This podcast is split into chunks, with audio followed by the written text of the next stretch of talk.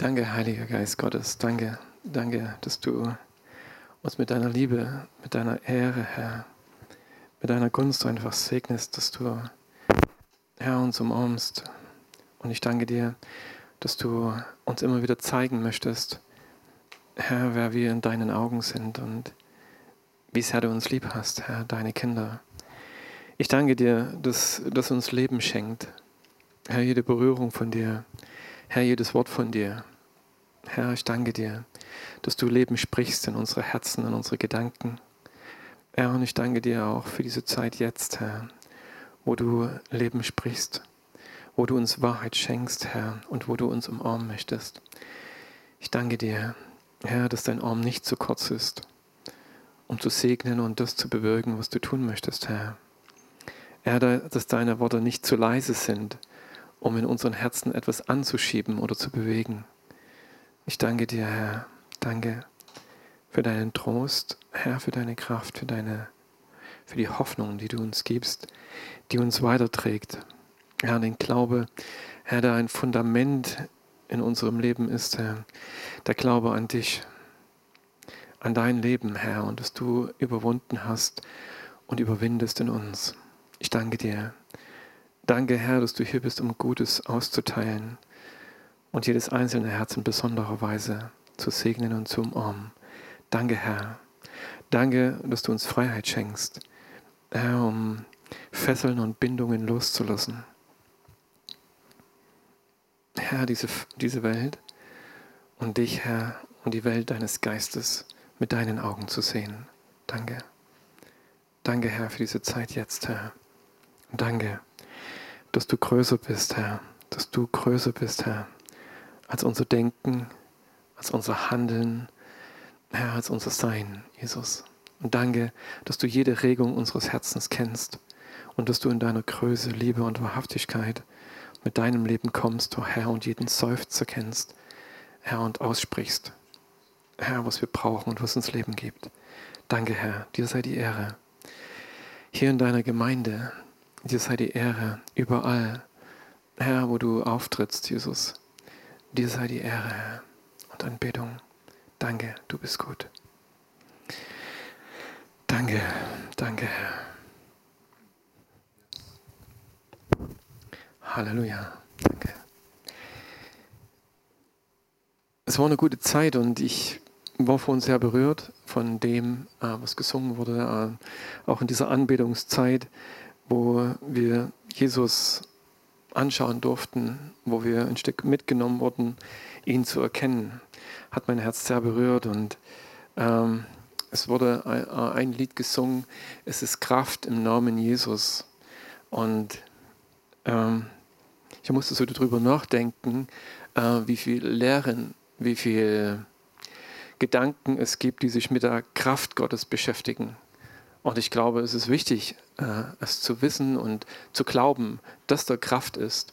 Aber ich glaube, dass sich Menschen, Christen in der Kraft Gottes verlieren können, wenn der Fokus auf dieser Kraft ist und wo diese Dynamis, diese, diese mächtige Kraft Gottes äh, begehrt, gesucht, angebetet wird und wo sich Menschen ausstrecken, um mehr von dieser Kraft zu empfangen.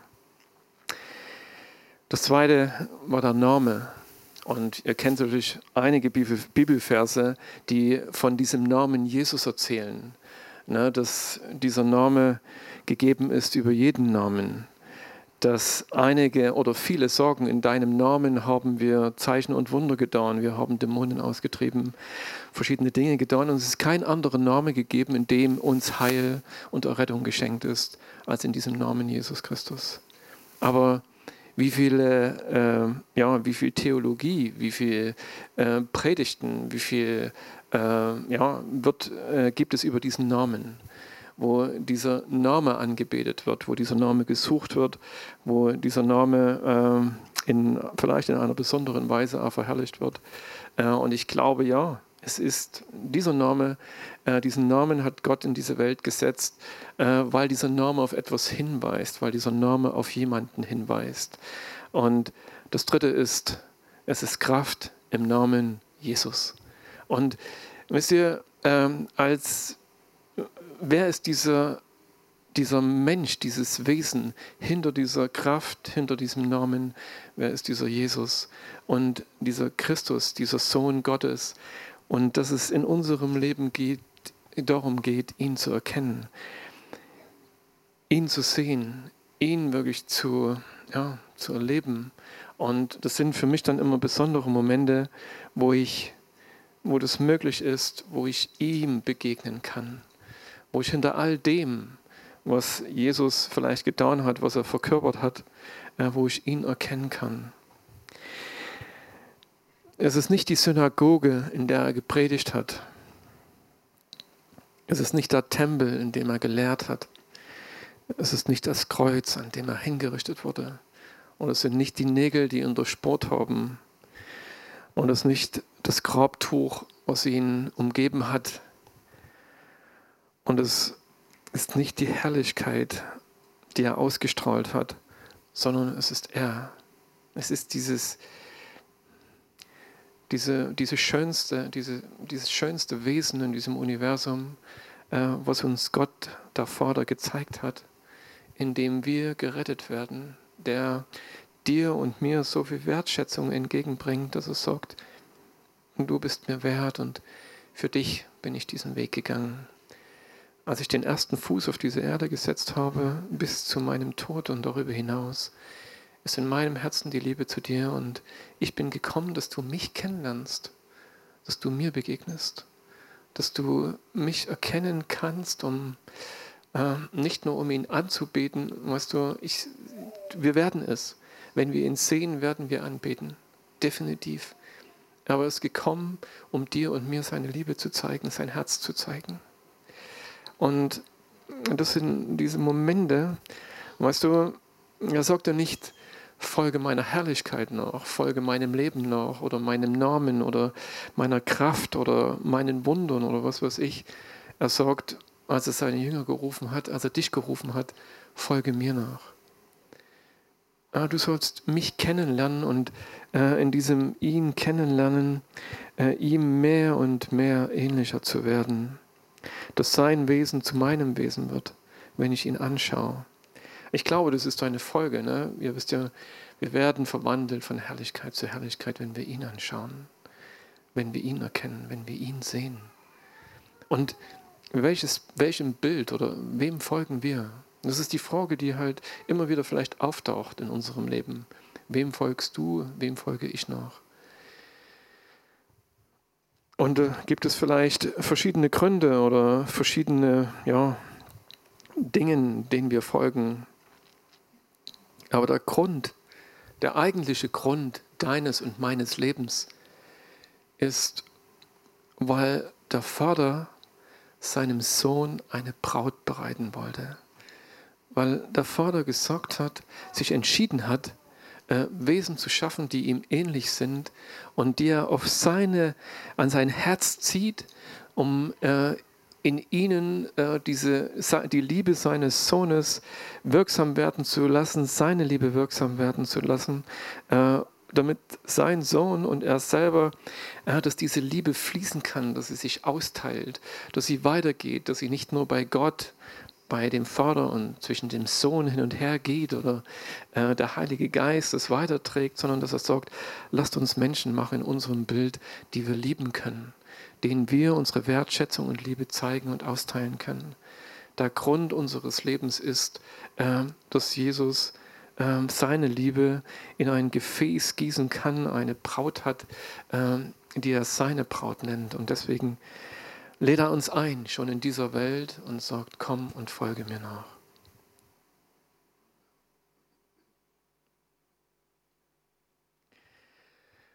Es ist immer es ist etwas Wunderbares, wenn wir das erkennen, wenn, wenn Christen, äh, Menschen, die sich bekehren oder wem auch immer nachfolgen, äh, entdecken, was der Grund ihres Lebens ist, was Gott, der Vater, von Anfang an äh, vorhatte, als er uns Menschen geschaffen hat.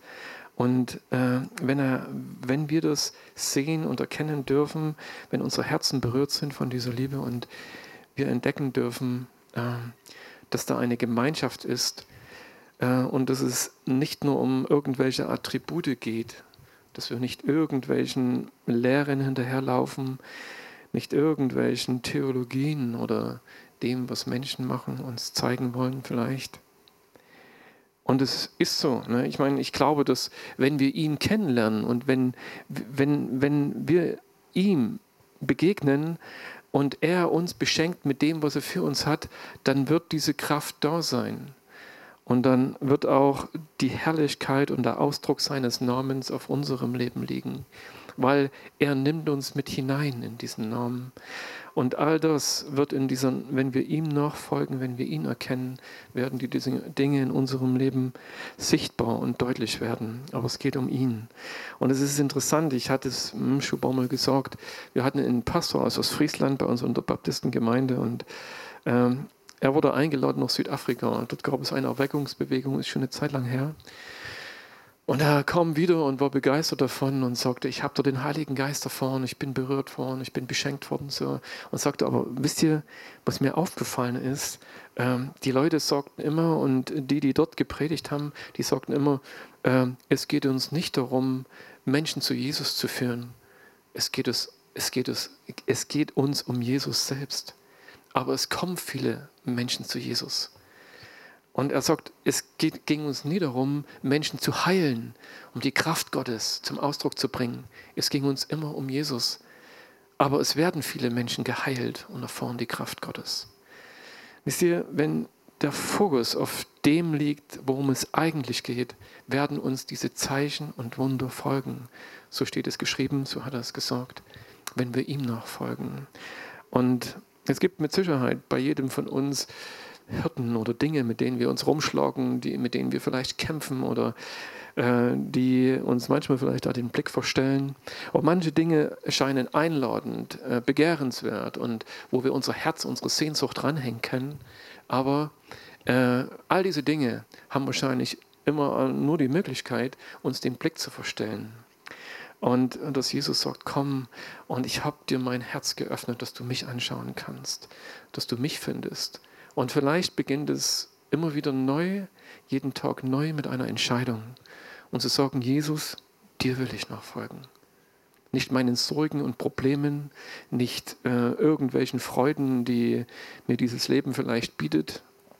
Mag okay sein, hier und da, und ich möchte nicht irgendwelchen Theologien folgen oder irgendwelchen Lehren, die mir angeboten würden. Ich möchte dir heute folgen. Ich möchte dich erkennen. Ich möchte dich sehen. Ich möchte deine, deine Liebe, deine Gegenwart einfach genießen können. Und ich möchte dir begegnen heute an diesem Tag. In dem, was du vorbereitet hast, wo du mir begegnen möchtest. Hilf mir es zu sehen. Und Paulus betet für die Gemeinde in Ephesus, dass ihnen die Augen geöffnet werden des Herzens, die Ohren des Herzens geöffnet werden, dass sie ihn erkennen können. Äh, ihn und seine Kraft und seine, seine Schönheit, sein Erbe und ihre Berufung. Paulus ist derjenige, der oft, wenn er, wenn er darüber gesprochen hat und wenn er gebetet hat, dass er gesagt hat, ähm, wir sind in ihm geschaffen. Wir, sind in ihm gesegnet mit allen Segnungen in der Himmelswelt. Und in ihm sind wir zur Herrlichkeit gebracht. Und in ihm sind wir gerecht gemacht. In ihm sind wir äh, ohne Verdammnis. In ihm ist unsere Gerechtigkeit. Und dieses, dass er oft, ne, wenn du liest in der Bibel, gerade was Paulus sagt, äh, sehr oft hängt er das ran oder bringt er das dort mit hinein in diese Gedanken, dass er sagt, in ihm sind wir all diese Dinge. Und wenn wir uns nur um diese Dinge kümmern, dann verlieren wir das Wesentliche aus den Augen, nämlich er. In ihm sind wir gemacht. Und er lädt uns ein, jeden Tag neu das zu erfahren. Und deshalb die Einladung, äh, Einleitung dazu war dieser Gedanke Beziehung. Dass Gott sagt, äh, ich habe euch geschaffen, so wie ich es vorhin gesagt habe, mit mir in dieser Gemeinschaft, in diesem Einswerden, diesen Weg weiterzugehen. Ähm, es ist interessant, ne? wir, das ist der Grund, weshalb wir Menschen geschaffen wurden, wie ich vorhin sagte, um in Beziehung zu leben. Unsere erste Beziehung sollte in ihm sein, sollte mit ihm in Verbindung sein. Aber ich glaube, dass wir Menschen äh, auch untereinander in Beziehung leben, weil Gott das so wollte, weil er uns genauso gemacht hat, dass äh, wir in Beziehung miteinander leben. Dass niemand auf irgendeiner Insel lebt für sich selber. Äh, wir wären längst ausgestorben. Es wäre, na gut, vielleicht hätte es am Anfang 800, 900 Jahre gedauert, aber spätestens dann wäre Schluss gewesen, ne? wenn die ersten Menschen gestorben wären, wenn jeder für sich so sein Ding gemacht hätte. Äh, Gott hat uns geschaffen, äh, damit wir in Beziehung leben, damit diese, dieses Geschlecht oder diese Menschheit sich weiter und weiter und weiter entwickelt. Äh, und es geht nur, wenn wir Gemeinschaft miteinander haben und in Beziehung leben. Wir wissen aber natürlich, dass diese Beziehungen oft angefochten sind. Und interessanterweise, ich habe letztens mal eine Studie gelesen. Aber, nee, ich habe sie gehört von einer Studie. Ne? Und ähm, ja, ich will das jetzt nicht sonst wo anbinden, aber es ist interessant, was dort äh, diese Studie ausgetragen hat, so, ähm, dass derjenige, der darüber referiert oder das weitergegeben hat, hat gesagt, äh, dass Kinder, jedes Kind, was geboren wird, oder Kinder, die geboren werden, äh, im Alter, in den ersten Lebensjahren bis zu zwei Jahren, äh, wären 98 Prozent der Kinder individuell hochbegabt. Ja, das ist eine gigantische Zahl. Ne? Kinder bis zu zwei Jahren äh, mit einer individuellen Hochbegabung geboren werden. Und dann sagt er, sagt diese Studie, ähm, nach etwa 13, 14 Jahren sind es nicht mehr 98 Prozent, sondern nur noch 2 Prozent. Ne, das von den, von den Kindern, die hochbegabt waren. Und es ist interessant, dass jede Gesellschaft prägt ihre Kinder, logisch. Ich meine, egal in welchem Land du aufwächst, so, äh, wir werden geprägt von dem, was uns umgibt. Am Anfang unsere Eltern, dann später ist es bei uns vielleicht Kindergarten, na, manchmal noch Kinderkrippe oder es ist dann die Schule, es ist dann äh, die Lehre, kommt vielleicht etwas später. Aber in dieser Zeit, wo Menschen, Freunde und heute prägt uns natürlich in dieser Welt oder in unserem Land vor allen Dingen die Medien natürlich äh, kolossal, äh, um ähm, am Ende ähm, Menschen hervorzubringen, die kollektiv Ja sagen. Zu dem, zu der Gesellschaft, in der sie geboren werden, in der sie aufwachsen, äh, dass all diese Prägungen letzten Endes dazu dienen, damit wir in dieses System hineinpassen. Ähm, ich weiß nicht, ihr habt ja schon mal was von Monokultur gehört. Das ist, ist so ein Gedanke dafür, wir Menschen haben so einen Tick, alles gleich zu machen irgendwo. Ne? Ob ne, in unseren Anbaugebieten oder wie auch immer so. Ne? Ich meine, wir denken heute nicht mehr drüber groß nach, aber letzten Endes geht es um diese Anpassung. Es muss alles irgendwie gleich werden. Ne? Es hat irgendjemand eine Idee und dann machen wir die Menschen gleich, wir erziehen sie in gleicher Weise. Und wenn wir dann ne, dort durch sind, durch diesen Erziehungsprozess, dann haben wir alle gelernt, zu diesem System Ja zu sagen. Ne? Mehr oder weniger. Also wie gesagt, wir, aber ich, und ich denke, es gibt natürlich immer Ausnahmen ne, Menschen, die sich nicht in dieses System vielleicht hineinpressen lassen, wie es auch immer aussieht. Ähm, und ich denke natürlich, unsere Erziehung ist sehr unterschiedlich, aber wie wir auch aufwachsen, ob diese Gesellschaft uns erzieht, ob uns äh, Religion erzieht oder was es auch immer ist, oder eben in lebendiger Glaube, dass du schon als, als, als Kind in dieser Gnade leben darfst, dass äh, dieser Gott dir begegnet und du von ihm äh, eine, eine Prägung oder etwas in deinem Herzen empfängst, was dich leidet, was dich weiterbringt und was dir das, was dir Gott sagen will, nicht, dass es nicht wieder verloren geht. Aber meistens ist es so, dass diese Gesellschaft oder oft eine Religion dafür sorgt, dass möglichst alles klein und niedergetrampelt wird, damit wir zum Schluss eben Ja sagen zu dem, was, es, was uns umgibt und wir in diese Gesellschaft hineinpassen. Und dann stell dir vor, äh, nach diesen, all diesen Jahren, irgendwann fängst du dann an, also wird das, diese Prägung, kommt dann auf dieses Fundament eines egoistischen Herzens, wie es ja immer geprägt ist, ob mehr oder weniger ausgeprägt. Und dann wird das, mit was wir geprägt wurden, ja noch mit, mit Nachdruck, weil es, es, bin ich ja, das gehört ja zu mir, das ist ein Teil von mir. Ich verkörpere jetzt dieses System. Ich bin derjenige, der es verteidigt, der da hineingeht und der sagt, so muss es sein. Und dann irgendwann vielleicht, weil Gott Gott ist und weil er dich lieb hat und weil er dir seine Gnade schenken möchte, klopft er an die Tür deines Herzens und sagt, würdest du mir aufmachen? Und würdest du wollen, dass ich dir etwas komplett Neues zeige, dass ich dir ein Leben zeige, äh, was anders ist als dieses Leben, in was du vielleicht hineingeboren und hineingeprägt wurdest. Und dass dann Gott anfängt, ähm, diese Dinge, die, die aus uns oder diesen Menschen, der wir geworden sind, äh, durch seine Liebe, durch seine Wertschätzung, aber auch durch seine Wahrheit äh, neu zu prägen oder neu zu formen. Und äh, dazu gibt es äh, einen interessanten Bibelvers, ich denke, kennt ihr alle. Und zwar ist es in Jesaja 64, 7. Hättest du mich gefragt, ich hätte es nicht gewusst, aber wenn ich ihn vorlese. Ne? Aber zumindest habt ihr schon mal was vom Ton und vom Töpfer gehört. Und dort heißt es, aber nun Herr, du bist unser Vater, wir sind der Ton und du bist unser Bildner und wir alle sind dein Werk oder sind das Werk deiner Hände. Es gibt noch andere Bibelstellen, die auch äh, von, von diesem Ton sprechen, ne, den Gott formt. Dass er sagt, du Mensch bist Ton in meinen Händen und ich forme dich ne, mit meiner Vorstellung, der Vorstellung meiner Liebe.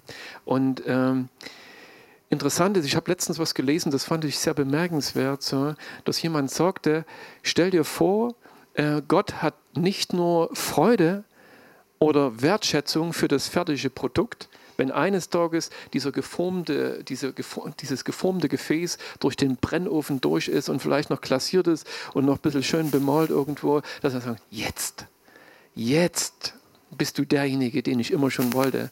Stell dir vor, Gott hat auch Freude und äh, beim Formen des Gefäßes, wenn er den, den Ton in seinen Händen hält und anfängt zu formen und etwas daraus zu bilden, weil in seinem Herzen, in seinen Gedanken schon die fertige Form ist, dass er bei diesem Wirken, bei diesem Formen Freude hat und, sagt, und dass er sagt, diesen Prozess des Formens, ich genieße ihn, ich habe Freude dran und äh, mit viel Liebe und Behutsamkeit forme ich ein Gefäß, äh, was mir zur Ehre sein wird, in welcher Weise auch immer. Das glauben zu können, dass Gott in einer Weise an uns, an unseren Herzen, in unserem Leben arbeitet, mit dieser Liebe, mit dieser Freude, das hervorzubringen, was er in seinem Herzen hat, was er von Anfang an gesehen hat. Wisst ihr, und nun Stell dir vor, dass diese Konfrontation, in der du vielleicht jeden Tag stehst, ich hatte vor zwei, drei Wochen schon mal ein Stück davon gesprochen, dass diese Situationen in unserem Leben dazu dienen, etwas hervorzubringen, äh, wo Gott sagt, ähm, ich arbeite an deinem Herzen, um all diese Enttäuschungen, diesen Schmerz und diese Fehlprägungen zu heilen das, was dir in dieser Welt vielleicht wieder vorne ist, was dir mitgegeben wurde, die, was du ausgesetzt warst. Und das hört ja nicht mit 17 oder mit 15 Jahren auf. Es geht ja weiter. Dann kommst du in eine Welt, die dich vielleicht ah, beschießt, wo Konflikte da sind, wie ja immer so. Und dass Gott eine, eine, eine, eine, diese Möglichkeit schafft, dass er in den Situationen deines Lebens da ist, egal wie die Situation aussieht, und dass er dabei ist, äh, Lügen zu konfrontieren und Wahrheit hervorzubringen. Dass er dabei ist, Wunden zu heilen und Enttäuschungen äh, von uns zu lösen. Dass er dabei ist, Fesseln wegzunehmen und Gefängnisse aufzuschließen in denen wir stecken, in denen uns vielleicht Menschen eingesperrt haben, vielleicht wir selber oder was auch immer unter welcher Prägung wir auch standen, dass wir dort zum Schluss gelandet sind. Und er fängt an und nutzt die Gelegenheiten in unserem Leben, etwas Neues hervorzubringen, so wie der Töpfer den Ton formt. Und stell dir vor, es sind unsere Beziehungen. Äh, ich weiß nicht, wer sich erinnert, Simeon hatte vor einiger Zeit ein paar Verse reinge in Texte reingestellt im Vorderhaus-Chat. Und dort war die Rede davon, dass Gott uns formt, einerseits durch die Wahrheit, durch sein Wort, er formt uns äh, durch Situationen in unserem Leben, die uns begegnen, manche vielleicht gut, manche weniger gut. Äh, und er formt uns äh, durch Beziehungen, durch dieses Miteinander, in dem wir leben. Und dass in diesen Beziehungen ähm, Reibungsprozesse entstehen. Weißt du, dass äh, wenn wir mit Gott unterwegs sind, als die Jünger damals mit Jesus unterwegs waren, ich glaube, gab es Reibungspunkte. Ne? Die Jünger dachten vielleicht so am Anfang, Jesus dachte so. Und sie haben gemerkt, hey, das passt nicht immer zusammen. Das ist nicht unbedingt kompatibel. Ne, ich meine, äh, ihr kennt vielleicht diese Geschichten, wo dann eben Petrus meinte, äh, Jesus, alles kein Ding. Ich mache das, ich kriege das hin. Und Jesus, sorry. Und ihm ein paar Sachen sagt. Oder wo Petrus kommt und sagt, Jesus, das wieder vor dir bloß nicht. Und er sagt zu ihm, geh hinter mich, Satan. Und so, das, was du sagst, ist menschlich gedacht. Ähm, dass es in diesen Reibungsprozessen oder wo die, die, die, äh, die ähm, ich glaube Johannes war es und Jakobus sagten äh, zu ihm, Herr, lass doch, was weiß ich, Feuer fallen auf diese Stadt da hinten, die dich nicht aufnehmen wollte. So. Und wo Jesus sagte, hey, wessen Kinder seid ihr oder wem folgt ihr eigentlich noch an dieser Stelle?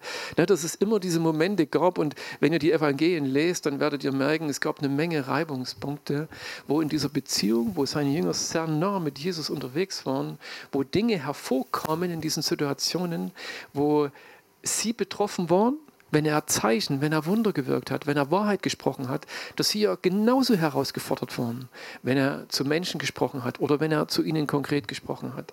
Und dass diese Momente in ihnen Gefühle oder Gedanken hervorgebracht haben, denen sie sich stellen durften.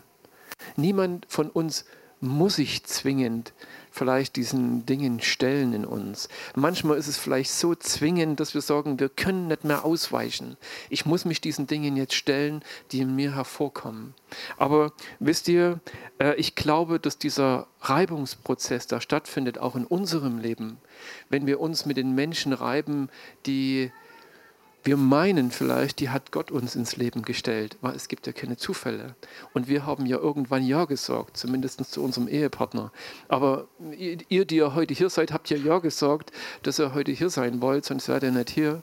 Ähm, und vielleicht hattet ihr schon ein paar Begegnungen, vielleicht gibt es noch ein paar. Und wisst ihr, all diese Situationen, diese Momente, wo wir uns einander begegnen, schaffen natürlich diese Reibungsflächen, wo Gott da ist, wo er sagt, ich bin da, ich bin hier. Und ich bin in diesem Moment, in diesem Prozess drinne um, und schau dir diese Gedanken an, die hochkommen.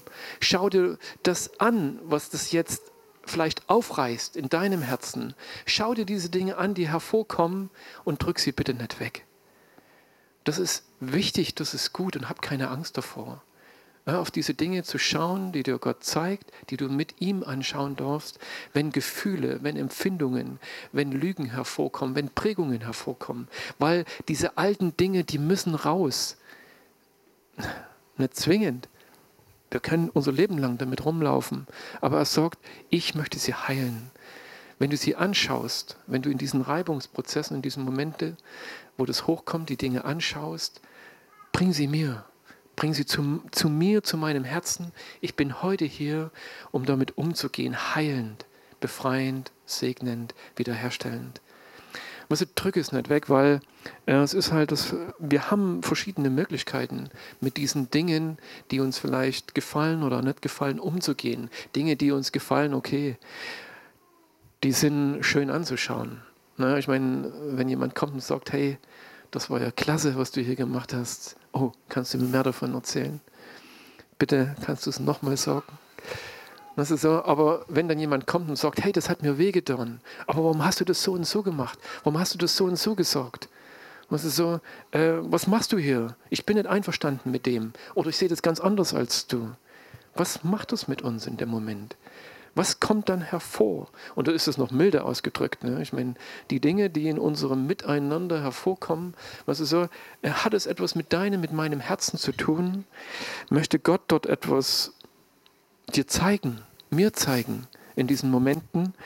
Und nun stell dir vor, ich habe gelernt, weil ich ja Mensch bin, äh, mit Problemen in verschiedener Weise umzugehen. Stell dir vor, das, was dann hochkommt, behandeln wir wie einen Wasserball, der unterm Wasser hervorkommt. Und plötzlich kommt etwas vor, was die ganze Zeit unter der Oberfläche war. verborgen, natürlich unten, weil ich habe ja doch Kraft, diesen Wasserball runterzudrücken. Aber irgendwann kommt er hoch in bestimmten Momenten meines Lebens und ich muss mir das Ding anschauen und äh, meistens oder sehr oft, ich sage mal sehr oft, weil wir die Fähigkeit bekommen haben, diesen Ball wieder runterzudrücken, so dieses Wegdrücken. Ich will es nicht sehen. Das tut jetzt weh oder das gefällt mir nicht oder was macht das jetzt mit mir? Und ich drücke das Ding wieder weg. Eine zweite Möglichkeit ist, was es oft mit uns machen kann, dass ich in Isolation gehe, dass ich mich verstecke, dass ich mich verberge, dass ich sage, hey, äh, das, was du mir sagst oder was ich jetzt erlebe in diesem Prozess, in dem ich gerade mit dir gerade stehe oder diese Dinge, die jetzt da sind, ähm, ich gehe diesen Dingen aus dem Weg.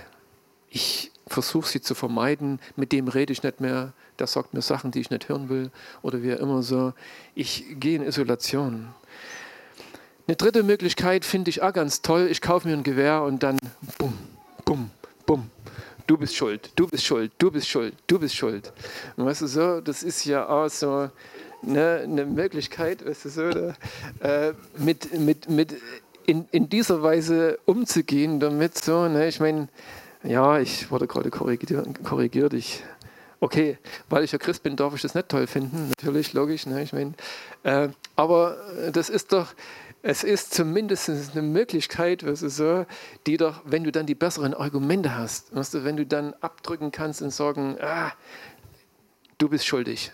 Und ich habe die Argumente dafür, dir zu zeigen, dass du schuldig bist. Das ist so nicht ich. Das ist so diese Dinge.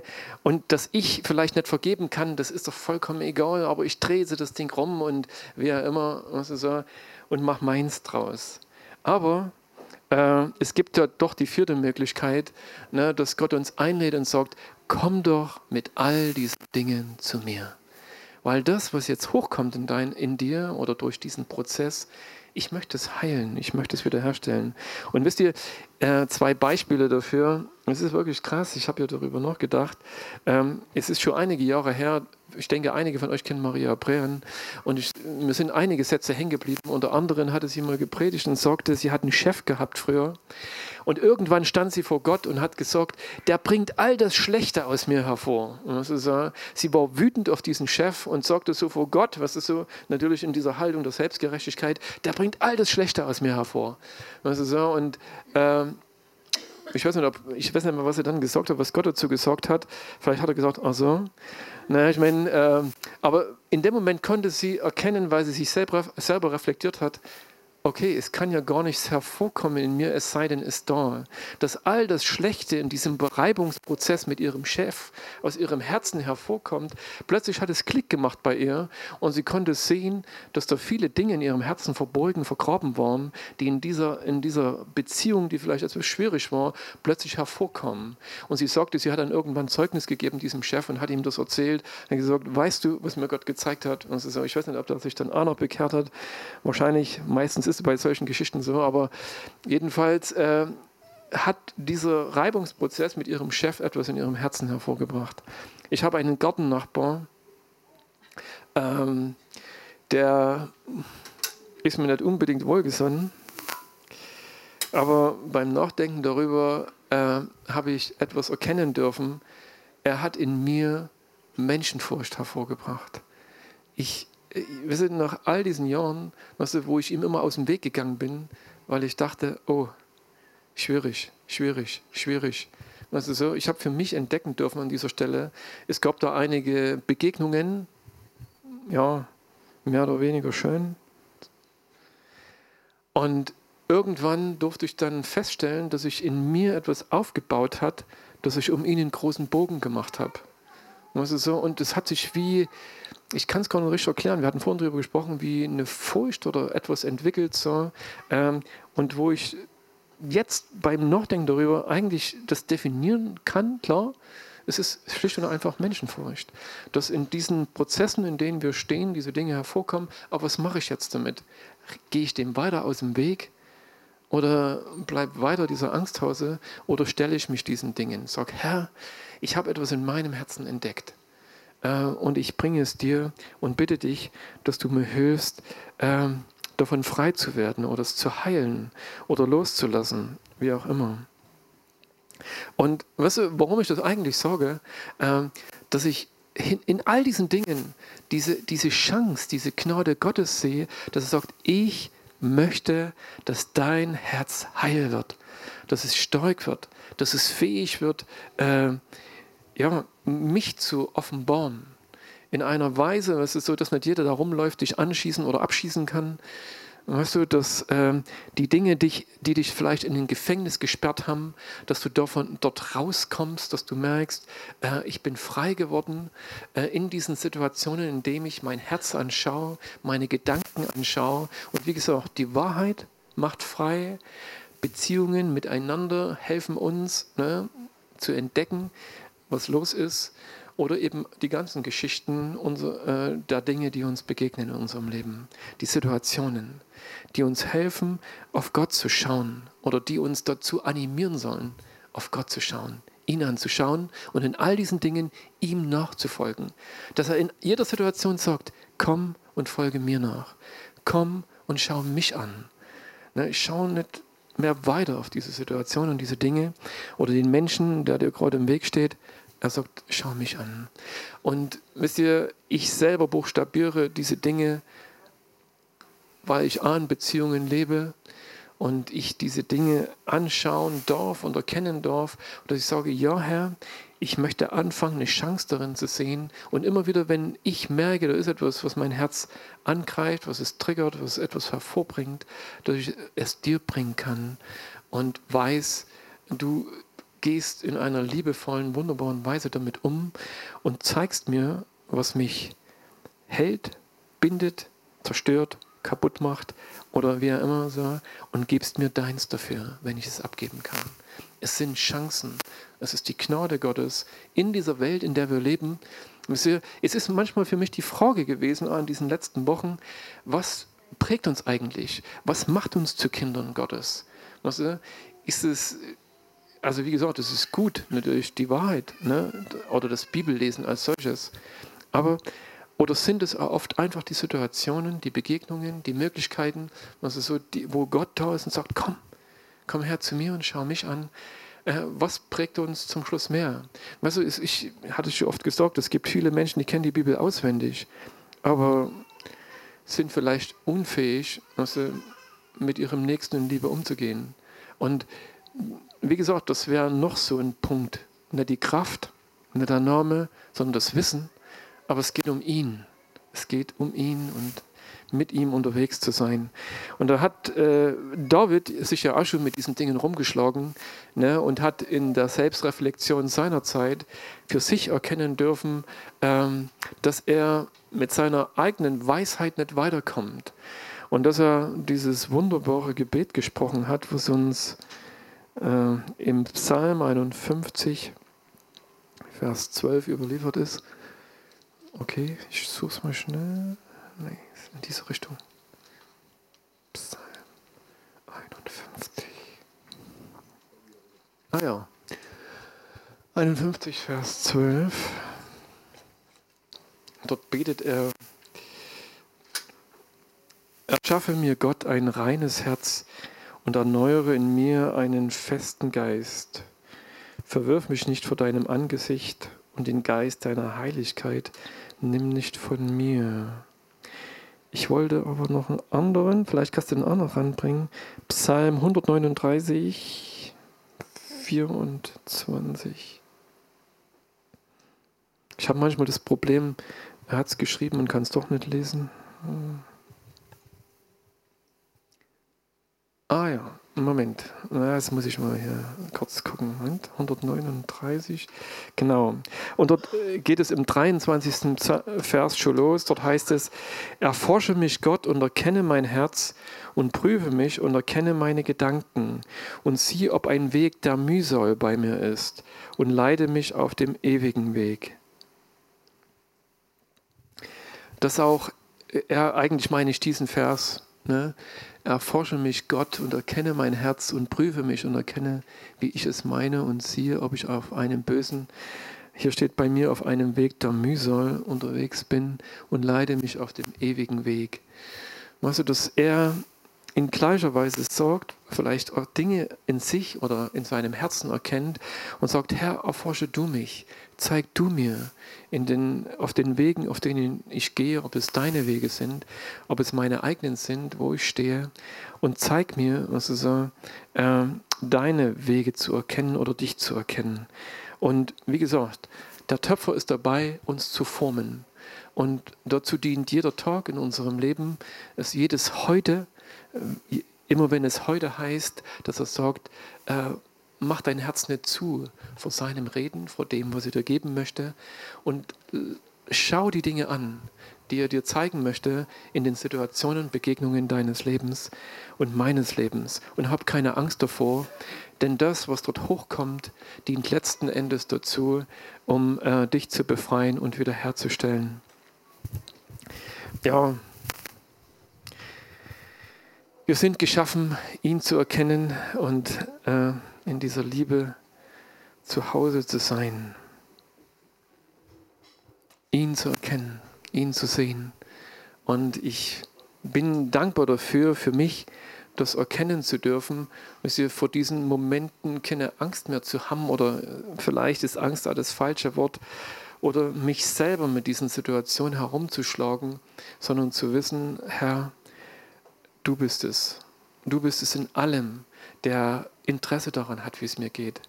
Der derjenige ist, der sagt, und ich bin bei dir und ich bin heute wieder dabei, mit dir wieder ein Stück Weg zu gehen und dir zu helfen, ähm, dass dein Herz ein Stück mir näher kommt und vielleicht heiler und freier wird. Und dazu jede Situation zu nutzen, die er uns jeden Tag neu schenkt. In diesem Sinne, danke Vater im Himmel. Danke Jesus, danke Geist Gottes. Danke, dass es so kostbar ist, dass du Ja zu uns gesagt hast und dass du mit uns gehst, Herr und dass du möchtest, dass wir unsere Augen auf dich richten. Herr, und dass du so viel Gutes für uns vorbereitet hast, jeden neuen Tag. Hilf uns, schenke uns diese offenen Augen, das zu entdecken und dich zu entdecken, Herr. Dass wir dich anschauen können, oh Herr, und dass wir, indem wir dich anschauen, Herr, diese Herrlichkeit in unserem Herzen erleben. Danke, dir sei die Ehre dafür.